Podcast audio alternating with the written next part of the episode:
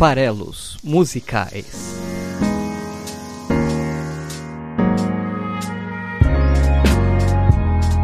Olá, sejam bem-vindos aos Farelos Musicais, o podcast do site esfarelado.com.br. Eu sou Paulo Vieira Milreu, o Paulo Farelos, e hoje eu vou analisar mais uma canção. Bom, essa semana, infelizmente, não consegui convencer os meus amigos, talvez com a mesma ênfase, a ouvirem os programas anteriores e a gente não tem nenhum comentário para ser lido.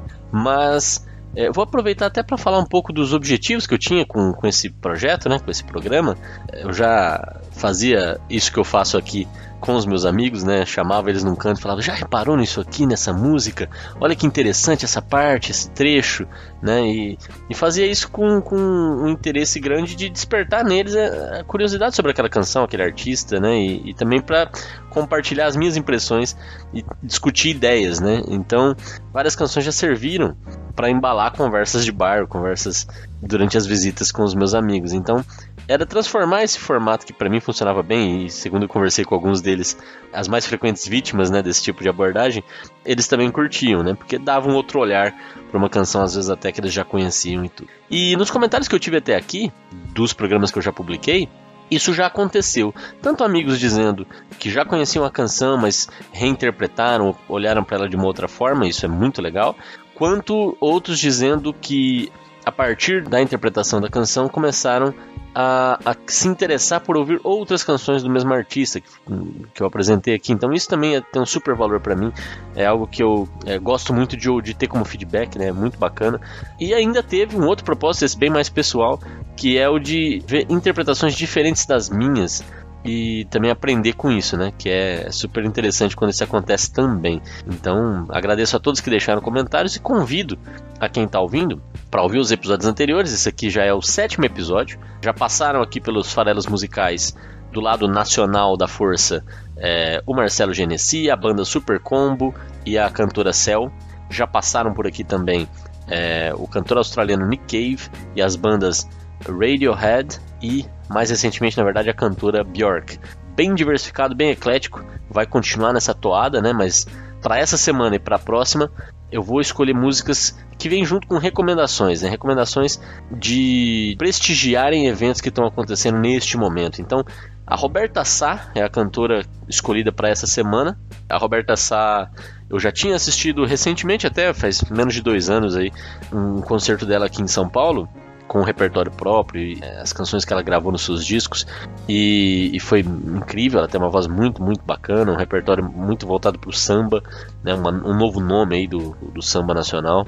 E ela tá agora fazendo uma turnê no Brasil, eu assisti no último final de semana esse show, acompanhada do Hamilton de Holanda, que é um grande instrumentista brasileiro, né, ganhador prestigiado mundialmente, né, um bandolinista, né, e esse show é apenas os dois no palco, chama Bandolim e Voz, e eles estão com um repertório diferenciado de clássicos é, do cancioneiro popular brasileiro, né, digamos assim, e, e, tem também a interpretação solo do Hamilton.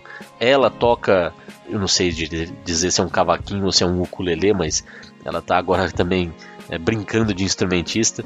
Inclusive ela faz uma piada na, na, durante o show que é ótima, né? Porque ela, ela ainda está numa fase bastante inicial ali do, da lida com o instrumento, mas ela diz que ela já pode contar para a mãe dela que ela tocou junto com a Milton de Holanda, né? Então, divertido. E eu recomendo bastante quem tiver a oportunidade de, de ver ao vivo Roberta Sá e, se possível, né? Acho que essa turnê vai durar muito tempo. Assistir Roberta Sá ao lado de Hamilton de Holanda. Eles passaram aqui por São Paulo na semana passada. Devem estar tá fazendo outros shows por aí. Né? Então fica a dica. E antes de falar da canção da Roberta Sal, também vou dizer a semana que vem eu reforço, mas assistam Bohemian Rhapsody, né? O, o filme que é a cinebiografia do Fred Mercury, um pouco também do Queen, com várias licenças poéticas, evidentemente, mas enquanto musical, é, obviamente funciona, porque Queen é incrível e vale muito a pena ser visto é, ser ouvido, principalmente. Vou escrever sobre ele, né? Tem lá no, no esfarelado.com.br, é um blog, né? Então tem também lá a minha coluna de cinema, né, que é o Cine 42. É, então, é, na tag Cine 42 você vai ver as, as críticas ou comentários sobre filmes. E eu vou escrever sobre Bohemian Rhapsody. Mas semana que vem aqui no Farelas Musicais teremos Queen. Não sei ainda qual a canção, mas Queen aparecerá. E assistam o filme enquanto está em cartaz, né? Caso não dê, assistem de outras formas, no, na TV, em streaming. Mas é importante conferir, filmaço muito, muito bacana. Apesar das, como eu já falei, eu vou escrever sobre isso, apesar das inconsistências históricas, vale a pena ainda assim como, como narrativa, como, como história. Não pode levar aquilo como a verdade, né, sobre como foi a trajetória. É, tem elementos de verdade, tem elementos de fantasia ali no meio e distorções, mas musicalmente falando, enquanto narrativa também funciona, é um filme emocionante. Vamos então falar da música da semana, Roberta Sá.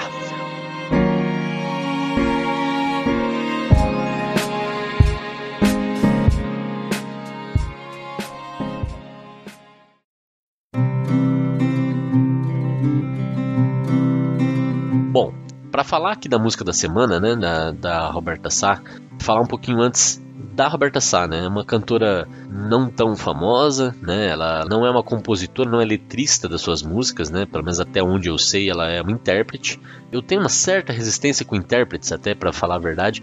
Eu gosto muito mais de quando a pessoa, é, é lógico que eu entendo o valor artístico dos intérpretes, a gente tem grandes intérpretes, né? Só para citar uma, Elis Regina, por exemplo, mas tem vários outros, né? Emília Santiago, várias pessoas com a voz maravilhosa. E me incomoda só um pouco, enquanto principalmente apreciador das letras, que eu vejo muito mais verdade quando eh, você está cantando algo que você mesmo escreveu, né? Evidentemente isso é uma bobagem minha, porque nada impede de você se identificar plenamente, como acontece comigo, inclusive, com canções escritas por outras pessoas e você conseguir, né, no caso desses artistas maravilhosos, transmitir toda a emoção que aquela letra tem. E a Roberta Sala consegue fazer isso, na minha opinião. É, ela não é, obviamente, uma, uma, cantora do mesmo calibre aí da Disney, por exemplo, mas ela tem uma voz possante, poderosa, emocionante, tem um repertório muito, muito bacana, a maior parte dele voltado para o samba. Isso é uma coisa que ela descobriu, né? Ela, inclusive, primeira vez que eu ouvi a Roberta Sá foi em 2002. Ela ainda não era uma cantora profissional, mas ela participou do programa Fama da Rede Globo. E ali ela já chamou atenção. Depois ela gravou o primeiro álbum, que é o Braseiro, chamou muita atenção ali é, com esse primeiro álbum, por conta do repertório principalmente, mas da voz, né, da forma como ela encarava aquelas canções que ela foi, selecionou ali para o primeiro trabalho, tanto de, é, de compositores mais tradicionais quanto de alguns novos nomes, incluindo aí o Marcelo Camelo, que é vocalista e letrista do Los Hermanos, Pedro Luiz, da, da banda Pedro Luiz a Parede, também da cena independente. Então ela conseguiu aliar um pouco clássicos com com um, novos nomes e chamou atenção nesse primeiro álbum e, e, gravou depois em 2007, se eu não estou muito louco, um segundo álbum que é o, o de onde eu tirei a canção de hoje, que é o álbum Que Belo e Estranho Dia para se ter alegria. Esse álbum, que eu acho que é ali 2007, alguma coisa assim, é o álbum mais importante da carreira dela até aqui, o que mais chamou atenção, o que mais vendeu, é, onde ela realmente se destacou. Depois ela gravou aí, pelo menos outros três álbuns que eu conheço, mas é, o sucesso maior que ela viveu foi nesse período aí de final da década de 2000. A canção de hoje que vem desse álbum, para se, é, que belo estranho dia para se ter alegria, falando isso, que belo, belo título para um álbum, né? Que belo estranho dia para se ter alegria. Só esse título já dá pra gente ficar aqui falando e, e divagando e, e, viajando um pouco a respeito dele. Inclusive é um trecho de uma das músicas do álbum, né? É, é, que belo estranho dia para se ter alegria é, é, o refrão de, de, um, de uma das canções do álbum. Que se não me engano também, que belo estranho dia de amanhã, eu acho que é o nome da música. Enfim, não importa. Vamos falar da canção de hoje, essa sim, que é a, a, a que vai ser avaliada aqui. Se chama Samba de Amor e Ódio. Bom, Vamos começar lá, então. Pelo próprio título, né? Samba, é um samba. É um samba não é, tão tradicional assim em termos musicais, vocês vão ouvir e vão conferir aqui comigo, mas é um samba. E se chama de Amor e Ódio. E aí ele apresenta logo no título do que, que se trata a ideia por trás dessa música, né? Amor e ódio. E aqui, quando, quando a gente está falando de amor e ódio, vai um pouco além só desses dois elementos. Né? Aqui, amor e ódio são o quê? São dois opostos, né?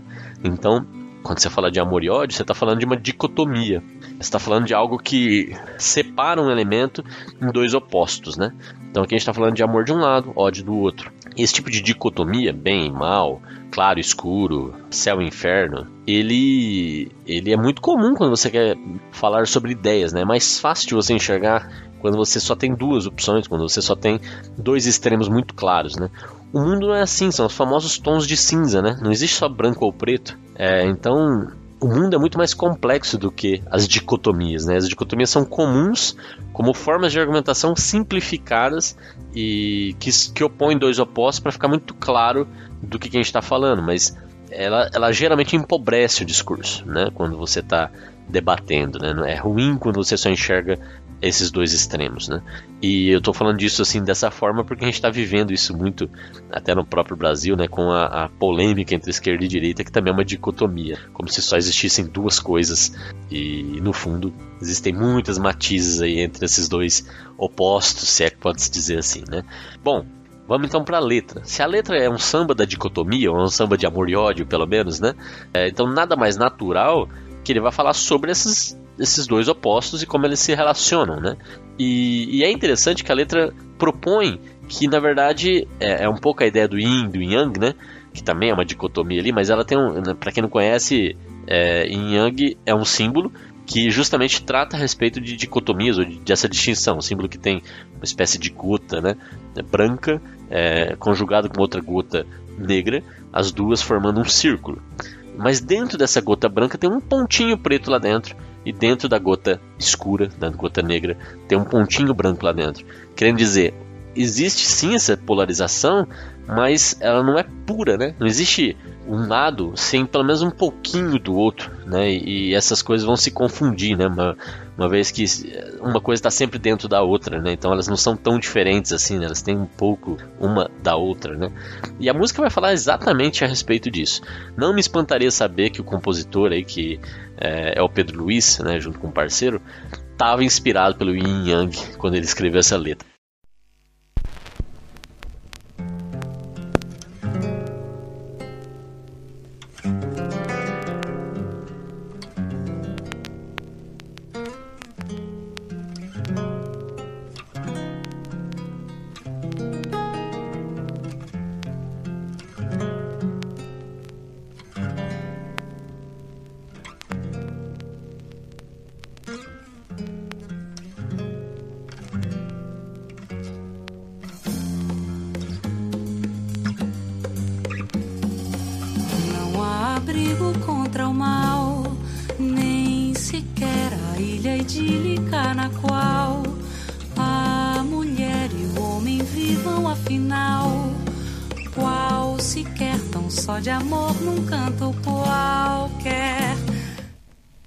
Primeira estrofe diz: Não há abrigo contra o mal, nem sequer a ilha idílica na qual a mulher e o homem vivam afinal.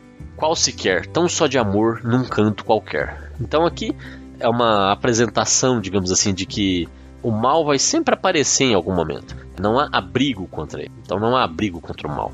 E aí tem as, as rimas, né? É, não há abrigo contra o mal, nem sequer a ilha idílica na qual a mulher e o homem vivam afinal. A ilha idílica na qual o homem e a mulher possam viver, né? É, idílico vem, vem aí de, de as poesias clássicas gregas, né? Que não narravam aventuras, nem, nem fantasias, nem heróis como as de Homero, né? Os idílios, né, o nome que se dava para esse tipo de poesia, eram sempre bucólicos, né? Eram sempre falando sobre natureza, falando sobre a vida simples, sobre a vida no campo, a vida pastoral, né? É, então quando você fala que não existe a ilha idílica na qual a mulher e o homem vivam afinal, qual sequer tão só de amor, né? Então, num canto qualquer, é, é isso, é trazer, já posicionar essa canção no, no, mundo real, né? Posicionar essa canção no mundo em que não há essa utopia onde é, existe só amor.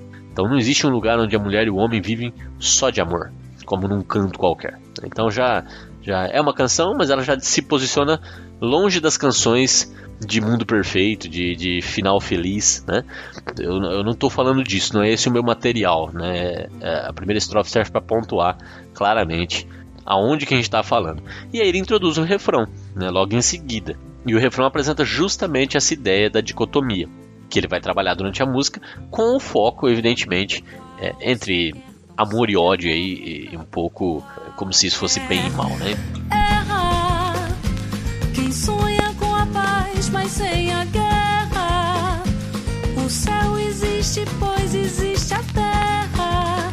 Assim também nessa vida real. Não há o bem sem o mal, nem há amor sem que uma hora o ódio venha. Bendito ódio, ódio que mantenha a intensidade do amor, seu ardor densidade do amor, seu vigor. E a outra face do amor vem a flor, na flor que nasce do amor. Erra quem sonha com a paz, mas sem a guerra. O céu existe, pois existe a terra. Assim também, nessa vida real, não há o bem sem o mal. É, então, de novo, ele trazia aqui explicitamente que nessa vida real é, é, um reforço da estrofe inicial. Né? Quando ele diz que nessa vida real, ele está justamente trazendo de novo os elementos que ele já trouxe na, na estrofe introdutória. Mas aqui ele apresenta claramente que essa música é sobre essas, esses extremos. Né? Erra quem sonha com a paz, mas sem a guerra. Então, paz e guerra também dois extremos, e uma não existe sem a outra, ou não vale a pena sem a outra, ela não vai persistir sem a outra, né? Então, eu, é, e é natural a gente pensar dessa forma, né? Damos valor à paz porque sabemos das dificuldades e das agruras e da, e da dureza da guerra. E durante a guerra lutamos e nos matamos, né? E buscamos uma solução, seja ela através até da violência, porque valorizamos demais a paz, que nós estamos buscando a paz novamente. Então, é, apesar de ser argumentos aí questionáveis, né? Mas se a gente assume que não existe a ilha idílica na qual o homem e a mulher vivem é, só de amor, é talvez é, o mesmo ponto que dizer que é, os homens, enquanto organizações sociais, não vão viver magicamente num mundo onde não há guerra. Então é difícil sonhar com a paz sem a guerra. Né? Enfim, aqui extrapolando um pouco, Pois ele vai para outra dicotomia, não usa inferno como figura, ele usa terra, mas também colocando um contraponto entre paraíso e mundo real. Né? O céu existe, pois existe a terra. E aqui ele está usando as rimas de novo nas três primeiras linhas, né? Erra, guerra, terra. Assim como no primeiro era mal, qual, afinal. É, e aí a, as últimas duas no, no, na primeira estrofe era quer qualquer, aqui real e mal. Não há nessa vida real bem sem mal. Então bem e mal também, uma dicotomia e claramente aí falando também dos, dos extremos. Então esse, esse é o refrão da música, ele vai ser usado constantemente aí para e, é, e, é inclusive uma muito muito bonita, é onde a voz dela se acentua e introduz realmente com força o, o, né, o, não é só um refrão por fato de se repetir, é realmente onde está a força da canção, é, é onde está a intensidade da canção. E, mas esse refrão segue.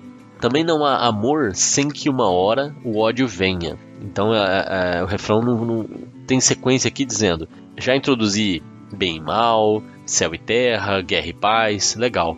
Mas do que, que eu estou falando aqui também? Eu estou falando também de amor e ódio. Esse é o samba de amor e ódio. Então, diz aqui a canção: Não há amor sem que uma hora o ódio venha. E como é que eu tenho que receber esse ódio, né? Digamos assim, aí a palavra é forte porque ela está dizendo do extremo, mas é, num relacionamento é, natural, segundo a canção, que não seja só amor e que em algum momento você vá caminhar de um lado para o outro desse espectro. E o ódio pode vir, né? Pode ter é, um sentimento diferente. Aí ela diz como você deveria receber isso, né? Acabou tudo, não faz mais sentido. É, esse ódio, como eu, como eu devo encará-lo, né? Ela já qualifica esse ódio como bendito. Né? O que é até curioso também, mas aqui, de novo, falando de, de, de, diferenças, é até muito interessante a escolha, né? De usar bendito ódio ao invés de maldito ódio, né? Então, seja bem-vindo, seja bem recebido. Por quê? Porque o ódio que mantém a intensidade do amor, seu ardor, a densidade do amor, o seu vigor. E a outra face do amor vem, que é a flor, a, na flor que nasce do amor. Então, aqui é, é até uma estrofe que eu acho um pouco confusa a escolha das palavras, para ser bem honesto, mas a ideia está clara. Nem amor sem que uma hora o ódio venha, como você vai recebê-lo? Bendito ódio.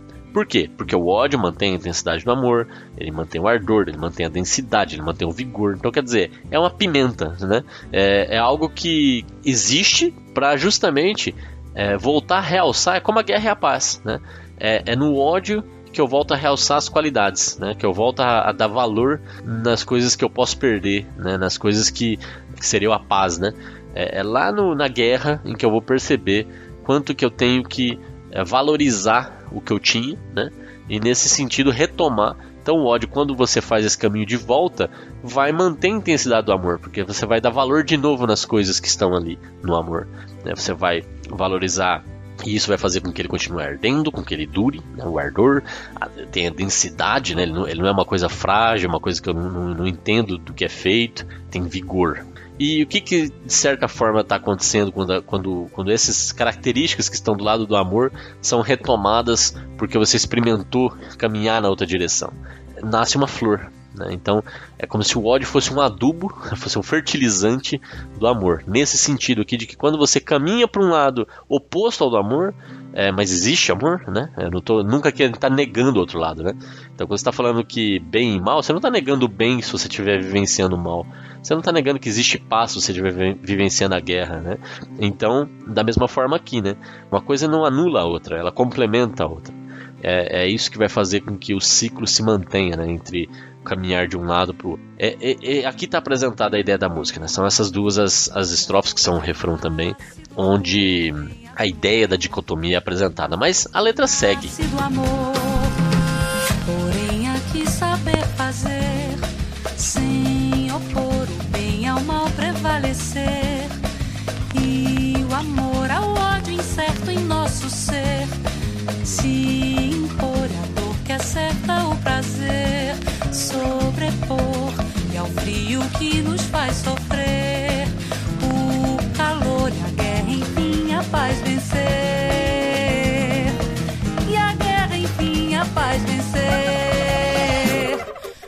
ela diz porém há que saber fazer sem opor então, existe aqui uma nesse verso a introdução de um conceito de que existe uma forma correta de você trafegar entre os extremos, né? Seria esse sem opor. E aí ele vai trazer em cada verso agora dois, dois desses extremos com uma possível ação, né? E geralmente ela vai aparecer no final, uma forma de inversão. Então a letra diz: O bem ao mal prevalecer, o amor ao ódio incerto em nosso ser se impor, a dor que acerta o prazer sobrepor, e ao frio que nos faz sofrer o calor, e a guerra, enfim, a paz vencer. Aqui eu acho que ele está usando é, essas inversões. É, então, quando ele diz o bem ao mal prevalecer, é, ele poderia muito bem dizer diretamente o bem prevalecer ao mal. Né? Mas não, ele está trazendo o, o, prevalecer solto no final e o bem ao mal né, no começo. Então a ideia está clara, que é o bem prevalecer ao mal, mas a forma de narrar está com essa inversão, colocando mais próximos os dois elementos de extremos né, e deixando a ação de um sobrepor ao outro para o final. E aí isso vai se repetindo nos versos seguintes, né? O amor ao ódio incerto em nosso ser. Então tem o amor de um lado e o ódio incerto em nosso ser do outro, e aí no final vem o se impor. Né? Então a estrutura direta seria o amor se impor ao ódio incerto em nosso ser. Né? Então, é essa é a estrutura que ele está usando aqui. E eu acho interessante como escolha porque realmente aproxima os dois extremos, deixa eles um ao lado do outro. E, e a forma certa de fazer é fazer com que nesse sentido aqui, né, o, o, bem prevaleça ao mal, o amor ao ódio. Então, é, essa é a forma certa de fazer, né? Aí vai aparecer também ao frio, que nos faz sofrer o calor. Então, ao frio, o calor. E a guerra, a paz, né? É, e aí tem guerra e paz, a guerra aparecendo primeiro e depois a paz, mas a paz vencer, né? Então, aqui nesse caso, e a guerra, enfim, a paz vencer. Então, a paz é que vai vencer nesse último nesse último verso, é, apesar do, do verbo aparecer no final, é, é o, o, sujeito, o ativo é a paz. Então, é, essa estrutura está toda confusa, né? É, ainda tem também o outro que eu pulei, a dor que acerta o prazer sobrepor. É, então, que também ali é, tem a dor de um lado, tem o prazer do outro, né? E, e a dor que acerta o prazer. Parece que eles estão até misturados em termos de conceito, né? Um, um acerta o outro. Então aqui não está nem claro quem vai sobrepor a quem. Então toda essa estrutura, eu acho que mostra que é, os extremos estão próximos, existe uma ação entre eles e é ora, ora um vem primeiro, outra, ora vem o outro, ora um está relacionado diretamente ao outro. E, e, existe uma forma de se fazer isso sem opor. E ele não está dizendo qual é, né? tem que se saber fazer. Né? Aí, acho que isso é, é, uma, é uma estrutura interessante também, se a gente olha com detalhe, com lupa, né? porque se a gente comprar a ideia de que realmente esses opostos convivem, é, não é muito claro para a gente qual é a forma correta de lidar com isso, né? E de fazer com que saia sempre sínteses interessantes dessas, dessas teses, né? dessas discussões, dessa dialética entre é, esses opostos. Então, é interessante esse, a forma como ele usou, a estrutura como ele usou para abordar essa, essa relação entre esses extremos e como que são as ações que fazem com que um se sobreponha ao outro. E aí é, volta o refrão e repete-se depois de repetir o refrão é, na flor que nasce do amor. É, aquela ideia que estava introduzida no refrão e que depois ela aparece com mais força para encerrar a canção, dizendo que realmente esse caminhar aí de estar no amor, ir ao ódio e voltar é um caminho que, que floresce, é um caminho que traz uma beleza nova, né? Então a flor, que geralmente é usada aí como sinônimo de, de, beleza, ela nasce do amor no momento desse retorno, né? Então toda vez que existe um retorno, existe também o nascimento de algo belo. Né? Então é essa aí a ideia. Nasce do amor, vem a flor,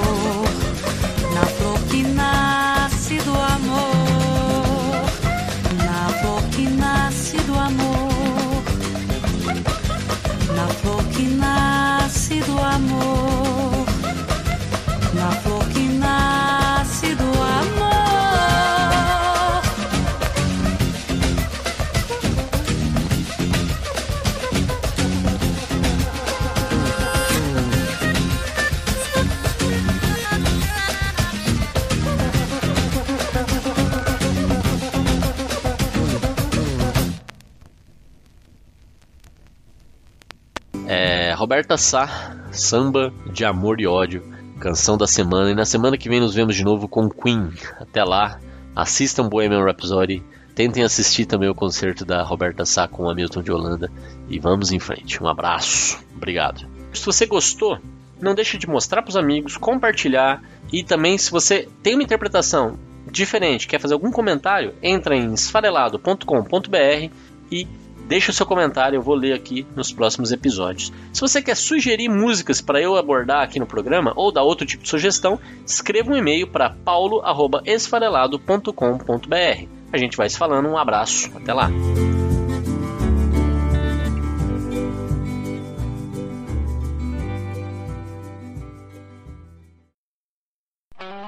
Esse podcast foi editado por Megasonic Podcasts.